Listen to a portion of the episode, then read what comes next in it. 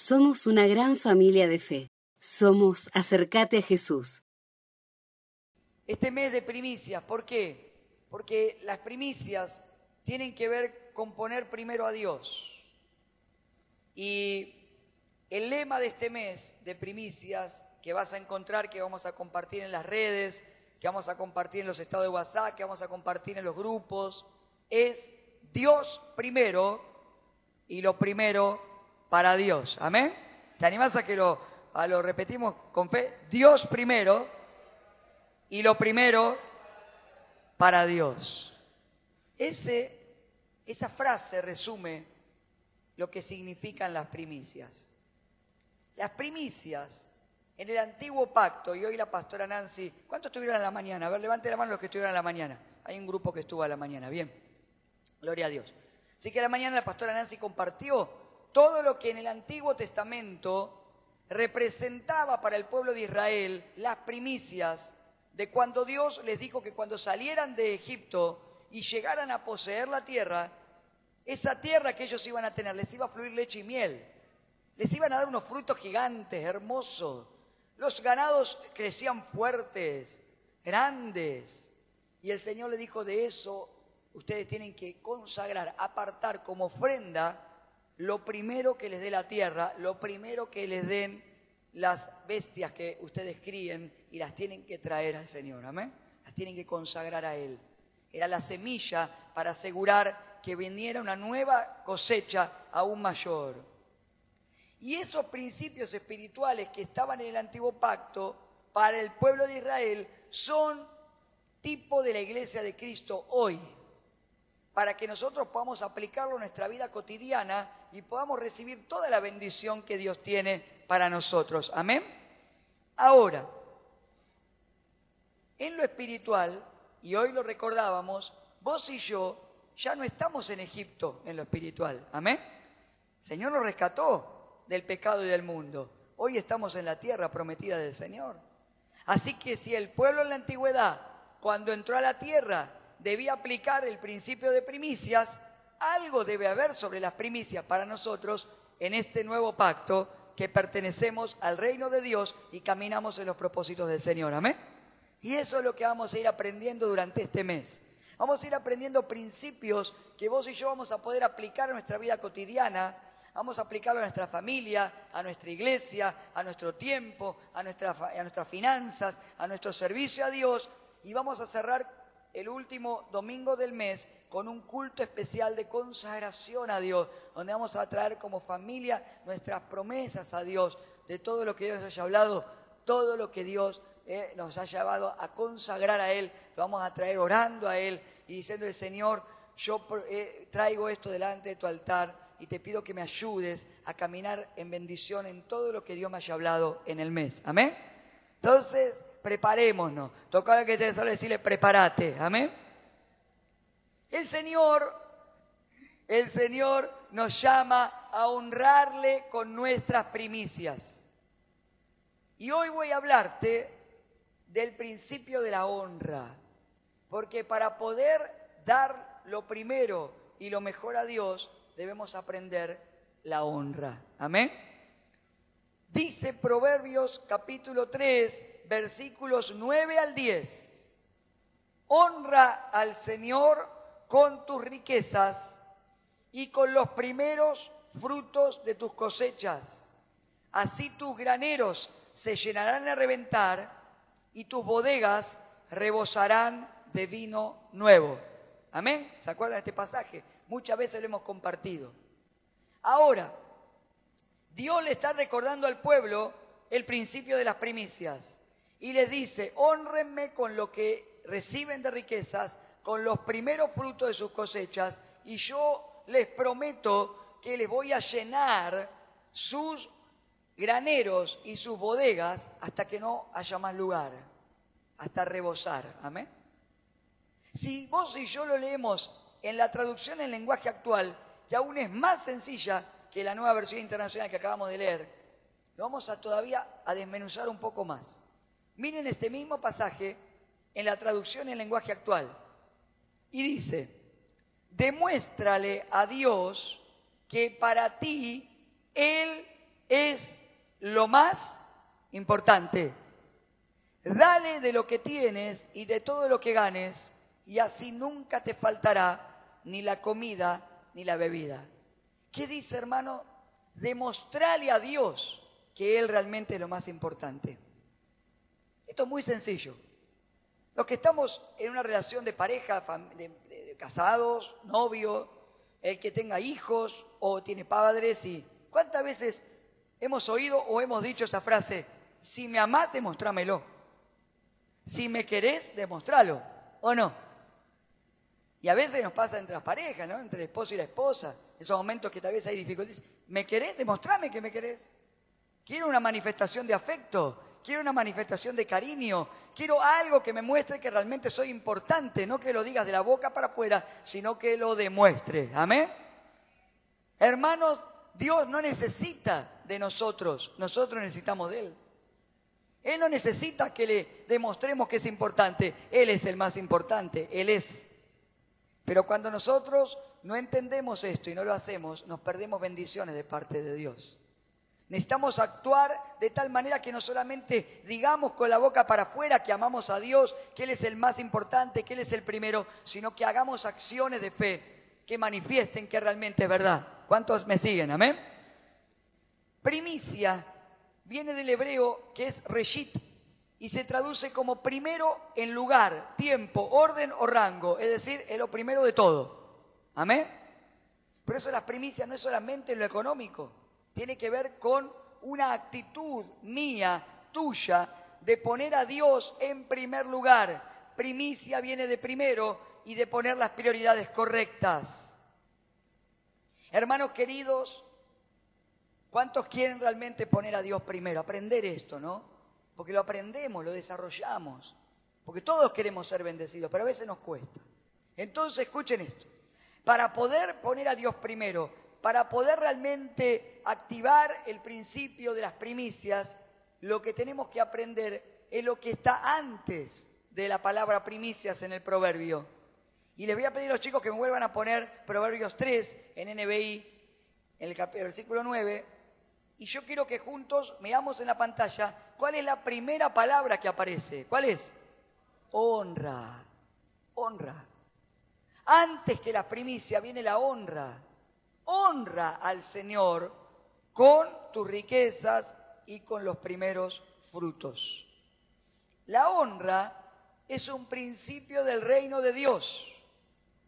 Honra significa honor.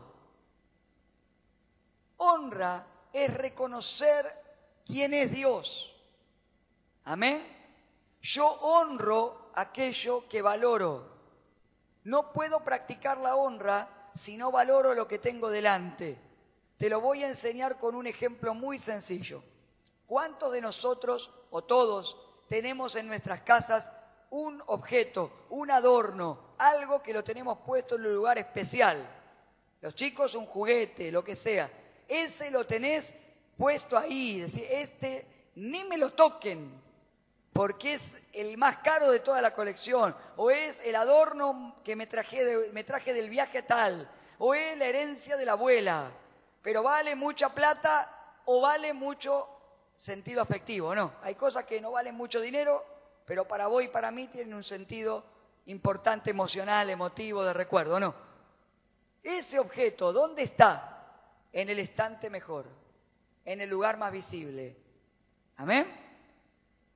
Y después vos tenés un cajón donde tenés cosas que ahí están para los niños los juguetes que le falta un brazo, la Barbie que le falta un ojo, ¿sí? Le arrancó el pelo un día que estaba jugando, el, hermano le arrancó el pelo. Yo le arrancaba los pelos a las muñecas de mis hermanas. Debo confesarlo, ¿sí? Hablo así porque están los chicos también, así aprenden, ¿no? ¿Cuánto le arrancaron los pelos a la muñeca de las hermanas? Nunca, yo sí. Y después, ¡ay, me arrancaste la Barbie! Y las hermanas después venían y me rompían los autos a mí o me rompían los muñecos a mí. Le sacaban la capa al Superman, ¿sí? Y un Superman sin capa es como, ¿eh? Si no, puede. Entonces, esas cosas ¿eh? que nosotros tenemos, esos juguetes que no, ya no tenían, ¿dónde iban después? Al cajón que una vez cada tanto revolvíamos. O todos tenemos en nuestra casa ese cajón que abrís y adentro tenés monedas viejas, billetes de dos, billetes de cinco a partir de hoy también, que no los pudiste cambiar. Ya quedó ahí. Tirás así, sale un hilo de coser, enganchado con moneda, con esto, porque todos tenemos esas cosas en nuestra casa, ¿no? No tienen tanto valor. Yo, hermanos, lo que pongo en primer lugar es lo que más valoro. ¿Cuánto me siguen? Y hay gente que no tiene a Dios en primer lugar y no lo valora. ¿Por qué no lo valora? Porque tiene a Dios como una opción más. Pero cuando ponemos a Dios en primer lugar, lo valoramos y entonces podemos entender la honra. ¿Cuánto me siguen? Dios es el primero en todo. Jesucristo es el primero. Jesucristo honró al máximo al Padre porque dio su vida por nosotros y puso a Dios en primer lugar, al Padre, y puso a la creación de Dios en primer lugar y se entregó por vos y por mí. Amén. Hermanos queridos, por eso es tan importante practicar la honra. Que el esposo honre a la esposa, que la esposa al esposo, honra a tus hijos, hijos honren a los padres, honren a los abuelos, honremos la iglesia, honremos los pastores, honremos los líderes, honremos. Porque la deshonra es lo contrario a la honra. ¿Saben qué es no honrar? Es no valorar, es no tener dimensión de lo que significa, de quién significa Dios y de lo que significa lo que Dios hace. ¿Cuánto me siguen? Y la falta de honra frena el mover y la unción de Dios. ¿Cuánto me siguen hasta ahí? ¿Se entiende? Y voy a decir, pastor, ¿será verdad esto que está diciendo? Sí, porque todo lo que te digo lo voy a justificar con la palabra de Dios. Amén que siempre que predicamos, predicamos con la palabra, amén. Así se tiene que predicar, con la palabra de Dios. Mira lo que dice Mateo capítulo 13, versículos 53 al 58. Cuando Jesús terminó de contar las historias e ilustraciones, salió de esa región, regresó a Nazaret, su pueblo.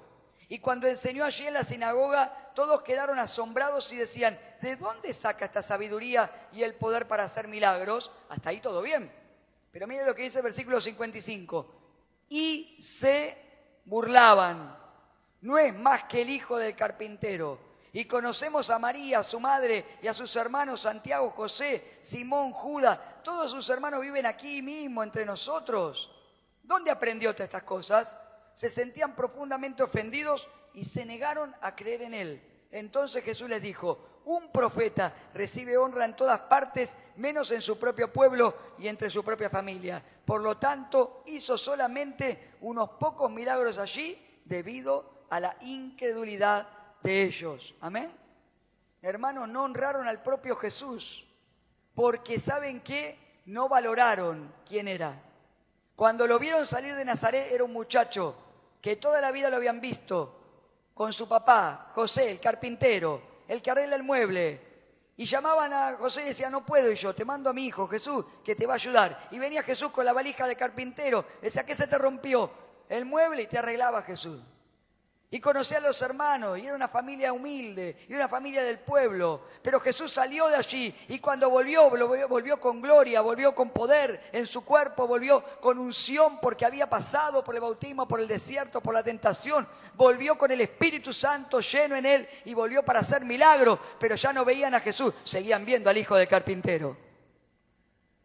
Por eso hay gente que no puede recibir más, porque cuando Dios le pone un líder, dice, ay, con voy a dar un nombre cualquiera, porque si no va a decir, eh, no sé, con Raulito me toca de líder.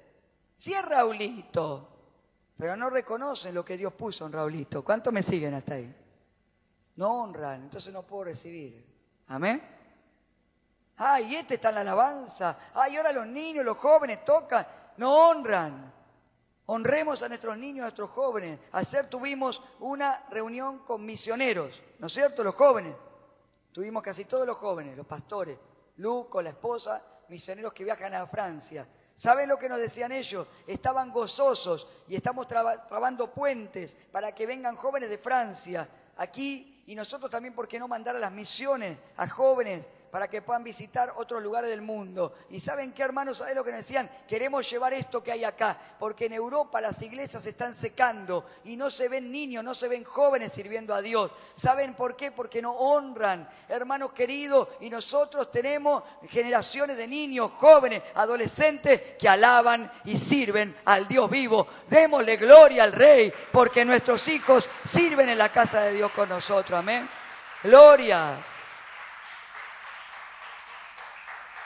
No hay que tener 20, 30, 40 o 50 años para dar a Dios. Hay que tener el corazón de un niño y ser siervo de Dios. Amén. Porque Jesús a los 12 años ya estaba sentado con los maestros de la ley, discutiendo las cuestiones del Padre. Amén. Hermanos queridos, honremos, honremos, honremos, honremos. Honremos, honremos al hermano, honremos a los pastores, honremos la iglesia, porque es el cuerpo de Cristo. Amén. Honremos, honremos a Dios. Porque cuando honramos a Dios le vamos a poder dar lo mejor y vamos a recibir lo mejor. La consecuencia de la deshonra es la falta de revelación y discernimiento espiritual. Yo no quiero que me pase eso. Cuando yo dejo de valorar a Dios, de valorar las cosas de Dios, mi discernimiento espiritual se ciega.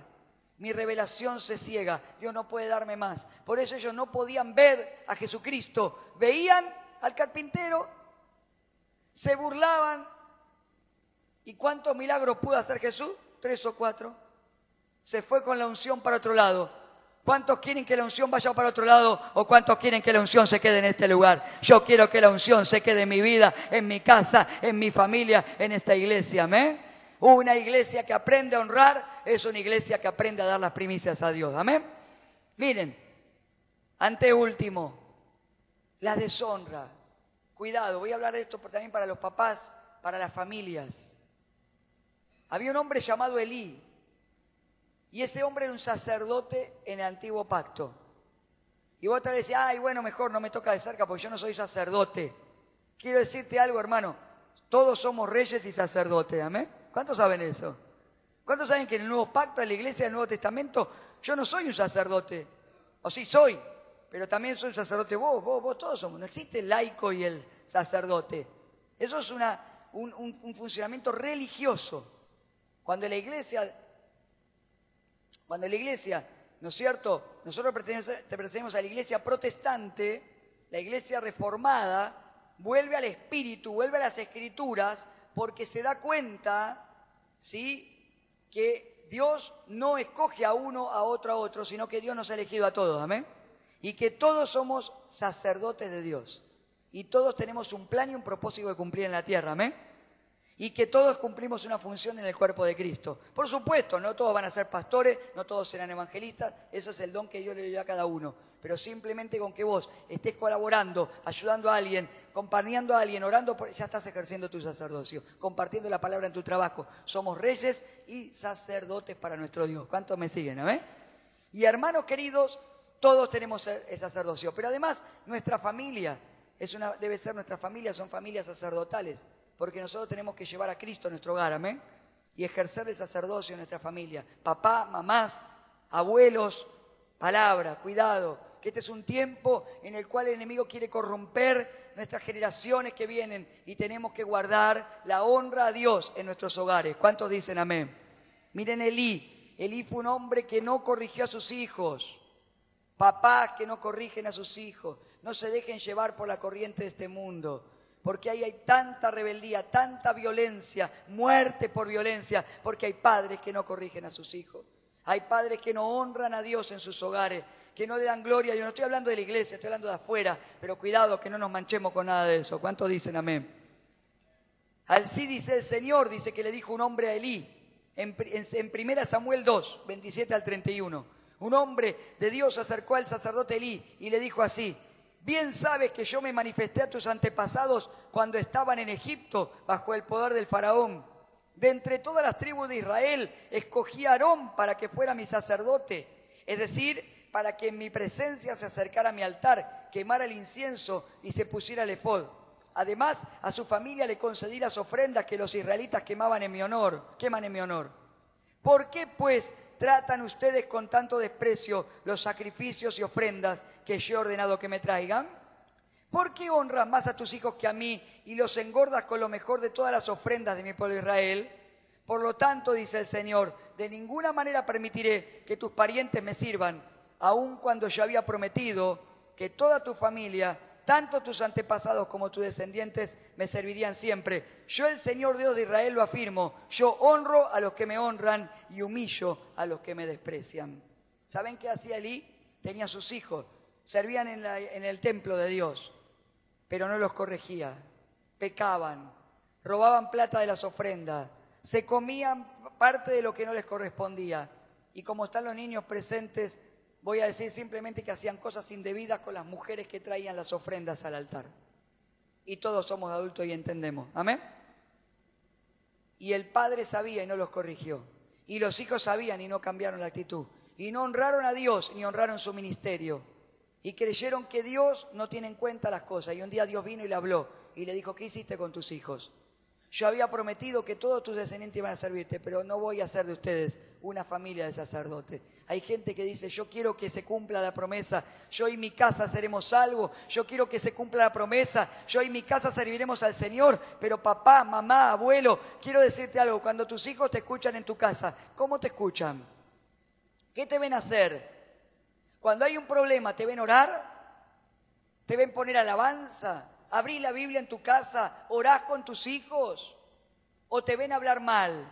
¿O te escuchan hablar mal? ¿O te ven decir, eh, hacer actitudes que no corresponden? ¿O te oyen hablar mal de Dios, criticar la iglesia, criticar los líderes? Hermanos queridos, están nuestros hijos presentes y lo digo con autoridad. Porque nuestros hijos no tienen que ver que seamos perfectos, porque no somos perfectos, pero tienen que ver papás que se humillan delante del Dios Todopoderoso y que si aún se equivocan, los vean y nos vean orando a Dios y pidiendo perdón. Qué tremendo es ver, ¿no? Hay casas de cristianos donde la Biblia brilla por su ausencia y hay otros donde la Biblia se hable todos los días. Donde se, los, niños ven a los papás escuchar música del mundo y llenarse de cosas mal y después los retamos cuando viene y dice, ¿qué estás escuchando? Y vos papá, ¿qué haces? El otro día ministré a, una familia. El padre preocupado porque sus hijos estaban escuchando reggaetón, música del mundo, y cuando hablo con la esposa me dice, pero mi esposo cuando sale de la iglesia a las dos cuadras pone música rock country. Ay, pero está en inglés. Entonces yo le digo, yo quiero decirte algo, yo soy profesor de inglés. ¿Sabés lo que dice en inglés? Lo mismo que dice el reggaetón, pero con otra música. ¿Cuántos me siguen? Dios honra a los que le honran. ¿Cuántos entienden lo que Dios está hablando esta noche? Amén. Hermanos queridos, la importancia de entender la honra también a la iglesia. La iglesia tiene que ser honrada porque la iglesia es el cuerpo de Cristo. Amén. Cuando vos honras la iglesia estás honrando a Cristo. Cuando le damos importancia a reunirnos en este lugar, en las casas, en los grupos, a abrir la palabra, a servir juntos, a predicar juntos, a adorar al Señor, estamos honrando a Dios porque Cristo es la cabeza de la iglesia. El respeto, la obediencia, la sujeción no se puede manifestar donde no hay honra. Reconozcamos a quien Dios puso al frente. Y lo hablo con autoridad porque eh, como pastor principal del ministerio debo decirlo para que toda la iglesia lo entienda. Porque nosotros tenemos pastores a nuestro cargo, pastores en misión a nuestro cargo. Con la autoridad que tengo como pastor, presidente de los pastores de toda zona sur, bautista, también tenemos esta carga, esta enseñanza de iglesias que honren. Nosotros damos gracias a Dios por la iglesia hermosa que tenemos. Pero hermano, aprendamos a crecer en la honra. Amén. Gracias al Señor porque aprendemos, pero tenemos que cada vez profundizar más. Miren hermanos lo que dice Pablo a Timoteo, los ancianos que gobiernan bien, en 1 Timoteo 5, 17, los ancianos que gobiernan bien sean considerados dignos de doble honor, principalmente los que trabajan en la predicación y en la enseñanza. Está hablando de las autoridades espirituales. Amén. Miren en, en la nueva traducción viviente, los ancianos que cumplen bien su función deberían ser respetados y bien remunerados, en particular los que trabajan con esmero, tanto en la predicación como en la enseñanza. Amén. ¿Saben qué significaba en la antigüedad doble honor? Respeto y buena paga. ¿Cuántos siguen? Amén. Respeto y buena paga. Hay gente que cree que ser pastor no es un trabajo. Orar, preparar cuatro horas un mensaje para compartirlo ahora en media hora no es un trabajo. ¿eh? estudiar la palabra, trabajar en todo lo que significa la administración de una iglesia. ¿Saben todo el trabajo que hay de un pastor, de un líder administrativo? Llevar adelante una institución, la iglesia, los niños, los jóvenes, el trabajo social, todo lo que significa. Pero la gente no entiende cuando no, honra, cuando no entiende. Amén. Cuando empezamos a entender, empezamos a honrar. ¿Cuántos siguen? Nosotros tenemos que aprender eso. Por eso es tan importante honrar a los pastores. Nosotros siempre lo hacemos. Y cuando nosotros los pastores también retiramos nuestro sostén pastoral, nosotros tenemos en todo el ministerio para la gloria de Dios pastores que nunca representamos una carga, como dice el apóstol Pablo, para la iglesia. Porque además tenemos nuestros trabajos seculares. ¿Amén? Nuestros trabajos seculares. Los cuatro pastores de acá tenemos nuestro trabajo. El pastor Walter y María de Chajarí tenemos nuestro trabajo. Pero hay que honrar. Amén. No sé si todos saben, pero nosotros todos los meses enviamos también ayuda económica a los pastores de Chajarí, entre las dos congregaciones. Hoy sale desde aquí esta semana la ayuda que mandamos, el sobre, el dinero, el giro para los pastores allá. Porque hay que honrar, hay que trabajar como Dios manda, honrar, amén. Pues están dando su vida, su servicio en aquel lugar, amén. Y saben, hermanos, qué tremendo cuando hay situaciones que no. Iglesias que a veces no entienden, no se dan cuenta de eso. Les comparto esto porque es doloroso, pero hace poco tuvimos caso aquí en nuestra propia zona de un pastor que nunca la iglesia lo había reconocido en, honrarlo. ¿eh? A veces hay pastores que no, hablan de esto, nos enseña. El pastor no tenía ni siquiera una cobertura médica. Y cuando fue internado en el hospital, el pastor de la iglesia, ¿sí? lo tuvieron que cortar con un bisturí sin anestesia, porque no había anestesia en el hospital. ¿Usted le parece que un pastor tiene que estar en esa condición? Cuando los pastores dan su vida por el rebaño, una iglesia que no honra es una iglesia que nunca va a poder prosperar. Que seamos una iglesia que honremos. Pastores que vienen aquí a predicar, nunca nosotros los dejamos ir sin una ofrenda. Amén. Todas las personas que predican aquí vienen pastores invitados, ofrenda de Dios, una buena ofrenda, porque hay que sembrar en la tierra del reino de Dios. ¿Cuánto entienden? Nosotros tenemos que aprender los principios del reino. Amén. ¿Para qué? para que podamos activar mayor ¿eh? bendición en nuestra vida. Cuando nosotros bendecimos, cuando bendecimos, eh, hermanos, honren a sus líderes, bendíganlos, oren por ellos, porque están dejando un tiempo de su familia para orar por ustedes, para enseñarles la palabra. ¿Cuántos dicen amén? Hermano, cuando viene un maestro, la otra vez yo comentaba, porque hay gente que, yo digo estas cosas porque se generan, a veces no se dicen, pero se piensan. ¿Cuántos entienden eso? Ay, pero van a dar la materia bíblica, ¿por qué cobran? Pues no la dan gratis. Porque nosotros creemos que todo es gratis. Ahora escuchen, ¿saben cuánto estudia un profesor para dar una materia bíblica? ¿Amén? Para enseñarte no cualquier cosa, para enseñarte teología, doctrina sana, que edifique tu vida. Amén. Son meses, años de estudio. Amén. Muchos de los maestros que enseñan en las materias pastores o líderes han estudiado, han pagado sus propios estudios, su propio bolsillo. Y cuando nosotros entre todos sembramos para pagarle sus horas de enseñanza, es para honrarlos. ¿Cuánto le entienden? Como decía el apóstol Pablo. Amén. Porque ni siquiera a veces cubre el trabajo. Estamos por traer en una de las materias un profesor que se me dice que es un pastor que viene de zona oeste, teólogo, está en uno de los mejores institutos de acá de zona sur. Ya nomás de venir de zona oeste acá, en un viaje se gasta 700 pesos si entre nafta, peaje o no. Hermanos queridos, ¿se dan cuenta? Pero hay que aprender a honrar. ¿Cuántos dicen amén? Entonces cuando voy, por eso hay gente que va y se anota, eh, pero después no pago la cuota del instituto. Hermano, honremos, honremos, porque después ponemos la plata en cualquier cosa. Pero no ponemos 400, 500 pesos para pagar una materia que me está abriendo la cabeza. En lo espiritual, cambiando mi espíritu. ¿Cuántos dicen amén? Tenemos que entender eso, entenderlo, amén. Porque dice, doble honor. Yo sé que en este lugar hay una iglesia que honra al Señor, que honra a los pastores, que honra a los líderes, que honra a los maestros. ¿Cuántos dicen amén? Hermanos, Hebreos 13, 17 dice, obedezcan a sus pastores y sujétense a ellos, porque ellos velan por vuestras almas como quienes han de dar cuenta. Permitirles que lo hagan con alegría y no quejándose, porque eso no sería provechoso para vosotros. Amén. Gente que se vive quejando, se queja de la iglesia, se queja de Dios, se queja del grupo, se queja de los pastores, se queja de la elección. Hermano querido, deja hacer el trabajo espiritual para que pueda ser bendecido. ¿Cuántos dicen amén? Lo dice la palabra. Porque nosotros los pastores velamos por ustedes. ¿Cuántos saben eso? Y tendremos que dar cuenta. Porque esa es la tarea a la que Dios nos llamó.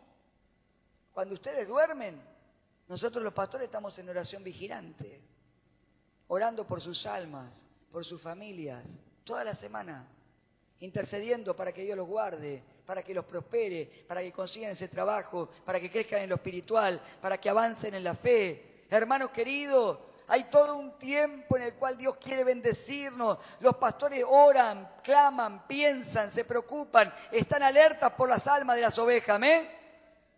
Y por eso también hay una enseñanza muy importante acá. Los pastores no son tus amigos, tus compinches de aventura, tus compañeros. No, no, no. De, los pastores somos mucho más que eso. ¿Cuántos dicen amén? Los pastores somos tus papás y mamás espirituales. Amén. Somos mucho más que eso. Porque cuando yo quiero cambiar eso, cuidado, porque puedo caer en la deshonra. Amén. Y no significa que tenemos confianza y tenemos amistad con todos y con muchos, tenemos años de conocernos y disfrutamos y nos reímos y compartimos. No estoy hablando de eso, estoy hablando de la honra. ¿Cuántos me siguen? Cuidado. Por eso hoy muchos hijos están descontrolados porque hay padres que quieren ser como los hijos, amigos. ¡Eh, vamos al boliche juntos! Me corto el pelo igual que mi hijo, me pongo la misma ropa y así tenemos la generación que tenemos. Pero el padre es padre, la madre es madre, amén. Y escuchen algo, la Biblia dice, el padre que ama corrige, amén. El padre que ama a sus hijos los corrige. Por eso los pastores no estamos para palmearte la espalda y decirte, vamos, todo está bien, todo está lindo, seguí. Si vemos que algo está mal, te lo corregiremos. Si vemos que algo está incorrecto, te alertaremos. Si vemos que algo Dios nos inquieta, te lo revelaremos para que puedas caminar en bendición. Aunque eso en principio tal vez no te guste, pero sabemos que va a ser lo mejor para tu vida porque oramos y velamos por ustedes como un padre vela por sus hijos. Amén. Hermano, y cierro con esto. Honra, honra, honra. Por eso dice, a Dios lo primero y lo primero, Dios primero y lo primero para Dios. En Malaquías, el pueblo, en el tiempo de Malaquías, el pueblo se había olvidado de un montón de cosas, entre ellas de honrar a Dios. Y Dios se las tiene que recordar. Y dice en Malaquías capítulo 1, versículo 6, el hijo honra a su padre y el siervo a su señor. Ahora bien, si yo soy padre, ¿dónde está el honor que me merezco? Dice el Señor. Y si soy señor, ¿dónde está el respeto que se me debe? Yo, el Señor Todopoderoso, les pregunto a ustedes, sacerdotes que desprecian mi nombre, y encima preguntan, ¿en qué hemos despreciado tu nombre? Pues en que ustedes traen a mi altar alimento mancillado. Y todavía preguntan, ¿en qué te hemos mancillado? Pues en que tienen la mesa del Señor como algo despreciable. Ustedes traen animales ciegos para el sacrificio y piensan que no tiene nada de malo sacrifican animales cojos o enfermos y piensan que no tiene nada de malo. ¿Por qué no tratan de ofrecérselos a su gobernante? ¿Creen que estaría contento con ustedes? ¿Se ganarían su favor? Dice el Señor Todopoderoso. Hermano, ¿cuántos quieren en este tiempo activar las primicias para que Dios traiga cosas mayores? Tenemos que aprender a darle a Dios lo primero y lo mejor. A Dios no le doy lo que nos sirve, a Dios le doy lo mejor. A Dios no le doy lo que me sobra, a Dios le doy lo mejor. Amén. ¿Saben qué hacía el pueblo? Decía, sí que estamos yendo a la casa de Dios, sí que estamos sirviendo, sí que estamos llevando los animalitos. Entonces venían los animalitos y venía este y decía, uy, este está buenísimo, este lo vendemos por tanto. Y venía el otro que venía tuerto y decía, dale el tuerto al Señor, este vale menos, pum, a la, a la ofrenda. Y venía el otro que venía así, el rengo, y dice, no, este me lo van a al, al rengo. Y el Señor dice, ustedes no se dan cuenta que yo estoy mirando. Si me están dando lo mejor. Amén. Y este principio lo tenemos que aplicar, porque es el principio que se deriva de la honra, si entendemos, si creemos y reconocemos que Dios es el primero, amén, que Dios es el más grande, que merece toda la gloria, toda la honra y la iglesia debe ser honrada donde estamos y pertenecemos porque es el cuerpo de Cristo, debemos darle lo primero y lo mejor a Dios, amén. Y te doy tres ejemplos rápidamente. Primero, lo primero y lo mejor de nuestro tiempo y de nuestro servicio. Si vas a servir a Dios, dale con alegría, con gozo. Amén. Miren lo que dice. ¿Cuántos se acuerdan que la suegra de Pedro estaba enferma en cama? Pedro lo llevó a Jesús. Jesús la sanó y la levantó. Y dice Mateo 8:15, tocó su mano, la de la suegra de Pedro, y la fiebre la dejó. Y ella se levantó y que dijo, bueno, ahora que estoy bien me voy a comprar al supermercado, gracias Jesús, que se arregle, me voy a tomar las vacaciones. No, le servía, amén. Le dio la primicia de su servicio, amén. Hermano querido, tu lugar no es la silla del domingo. Tocar a que tenés al decirle, te están hablando. Dios quiere que hagas algo para Dios, amén. Hace algo para Él. Serví a Dios, dale algo de tu tiempo. 24 horas del día es un montón de tiempo, amén. Es mucho. No lo voy a hacer ahora porque no tengo tiempo, pero ¿se acuerdan que una vez sacamos la cuenta de cuántos minutos tiene un día y cuántos minutos o cuántas horas tenemos una semana? Amén. Es mucho. El tema es poder administrarlo correctamente.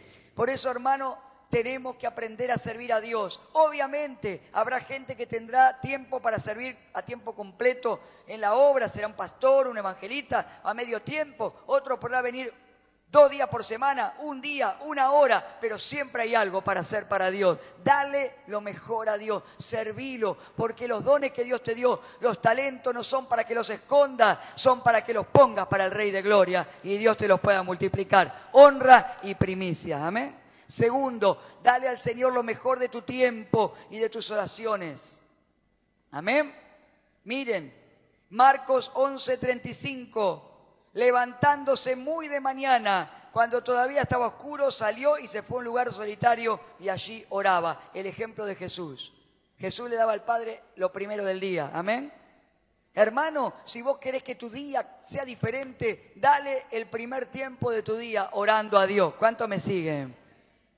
Porque a veces nos pasa que no decimos, no, no, voy a orar. ¿Cuándo? Ahora cuando llevo a los chicos al colegio vengo me pongo a orar. Y cuando llego, sonó el, el teléfono. Bueno, este no, porque ya casi no se usa, el celular. ¿eh? Y dice, hola, uy, la tía Anselma, ¿qué te pasó? No, que tuve, ah, bueno, para que voy, te llevo las cosas, los medicamentos. Cuando vuelvo, llegué, uy, me olvidé que tenía que ir a comprar el chino. Voy a comprar el chino. Ya vienen los chicos del colegio. Y el otro está en el trabajo. Dice, no, ahora voy a orar al mediodía que tengo un ratito en el trabajo. No, hoy no hay almuerzo, se posterga el almuerzo más tarde. Uy, no puedo, a la tarde, cuando vuelvo. Cuando llego a la tarde llegaron un montón de cosas. a la noche. Y cuando llegaron las 11, 12 de la noche, estoy así. Y el Señor, voy a orar, ahora sí. Señor, te doy gracia. Y cuando empiezo a orar, gloria a tu nombre santo, vos conocés mi corazón. Amén. Y le estoy dando el tiempo tuerto, el tiempo cojo, lo que sobra, lo feo, lo, más feo del día, ¿o no? Porque ese es el momento que decimos, uy, mira cómo se durmió este, anda, tapalo. ¿Eh? ¿O no? Y lo tapás, encima ronca. ¿Eh? Y le oramos a Dios entre medio, no sabemos si es un, un clamor o un ronquido lo que estamos haciendo. ¿Cuánto me siguen? Pero cuando yo comienzo dándole a Dios lo mejor, todo lo demás cambia. ¿Cuánto entienden eso? Dale el mejor tiempo. Abrí la Biblia, hermano. Dale el mejor, dale lugar a la Biblia que merece en la, en la, en la, casa. Apaga un poco la televisión. Está bien, todo, yo miro todo el tiempo. ¿Saben que A veces me dice, Pastor, ¿cómo está informado de todo? Pues yo todo el tiempo leo noticias, escucho noticias. Pero hermano, la palabra de Dios está todos los días en nuestro hogar. Y acá está mi hijo, lo puedo decir que, no puedo mentir. Porque si yo digo algo, me dice, papá, lo que dijiste no era así. Porque ellos son los primeros que nos dicen. Hermano, la palabra, la palabra, la palabra, la palabra. Honra a Dios, dale lo primero, dale lo mejor. ¿Cuántos dicen amén? Y por último, lo primero y lo mejor de nuestras ofrendas. Génesis 4, versículos 3 y 5. Aconteció que andando en el tiempo que Caín trajo del fruto de la tierra una ofrenda a Jehová. Y Abel también trajo de los primogénitos de las ovejas, de lo más gordo de ellas, y miró a Jehová con agrado a Abel a su ofrenda, pero no miró con agrado a Caín y la ofrenda suya. Y se ensañó Caín en gran manera y decayó su semblante. ¿Saben qué dice? Poneme de nuevo el versículo 3. ¿Cuánto trajo Caín? Dice el 3. Andando Caín trajo de la tierra, ¿cuánto? ¿Cuánto trajo? Una ofrenda, una. Pero Abel trajo todo lo que había que traer, lo mejor, amén. Le dio a Dios lo mejor. Hermanos, yo hace muchos años teníamos un video que pasábamos en el discipulado que mostraba representado una película esto. Y mostraban a Caín, que Caín trabajaba la tierra, entonces tenía lleno de grano ahí todo lo que había cosechado. Y entonces tomaba una medida. Pero como lo dice, le voy a dar una ofrenda, una medida. Y cuando juntó, juntó de más. Entonces era más que una medida, volvió de nuevo la ofrenda, devolvió la ofrenda que iba a llevar. Dice, no, una sola. Y eso a Dios, hermano, dijo, no está dando lo mejor, no está dando lo, primero. Y Abel dice, no, traía los mejores animales y los traía con gozo y alegría. Hermano, démosle a Dios lo primero y lo mejor. Esto también es lo mismo con nuestros diezmos y ofrenda. Cuando Dios te, si vos, hermano, primero tenemos que aprender a diezmar. Hay gente que quiere ser un sembrador, dar primicia, arrebatar grandes bendiciones y no diezmar. Primero, primero lo primero. ¿Cuánto me siguen? Pon en orden tu economía. Empieza un mes nuevo, pon en orden tu economía. Poner tus diezmos son del Señor. Aplica ese principio, vas a ver que te va a ir bien. Vas a ver que va a cambiar tu economía. Porque si no, el enemigo después te roba por otro lado. Lo perdés en medicamentos, lo perdés en, intereses que pagas mal, en endeudamiento, no te alcanza. Y hay un principio espiritual detrás de todo esto. Amén. El manejo de las finanzas es espiritual, como aprendimos en los talleres que dimos el año anterior. Entonces pone tu diezmo, pero ponelo primero a Dios. De lo primero que pone el Señor en tu mano, saca el diezmo, guárdalo en un sobre. Por eso tenemos sobres para llevar. Llévate el sobre, ponelo ahí decir lo primero para Dios, lo separo para Dios y no lo toco más. Porque ese es el principio que te asegura que todo lo demás se ha multiplicado. Pero cuando le damos lo último, nos sale mal. No, voy primero, pago esto, el otro, el otro, después dejo y después pongo, y cuando llego a fin de mes y voy a traer el diezmo, ya me gasté, la, me gasté todo el 80% del diezmo. Entonces le traigo a Dios la ofrenda tuerta. ¿Cuánto me, me siguen en eso? Le traigo el animal tuerto, el diezmo tuerto, mocho así, está, Señor. ¿Y qué va a caer fuego? De... No, pero no, no espere recibir más. Después nos enojamos y deshonramos porque no se nos revela. ¿Cuánto entienden? Pero cuando se nos revela, aplicamos los principios del reino y somos prosperados. Hermanos queridos, quiero decirte algo. Dios honró a Abel porque Abel lo honró primero. ¿Cuántos van a honrar primero a Dios? Y cuando honremos primero a Dios y le demos lo primero y lo mejor, este es un mes en el que vas a aprender un montón de principios como los que aprendimos hoy.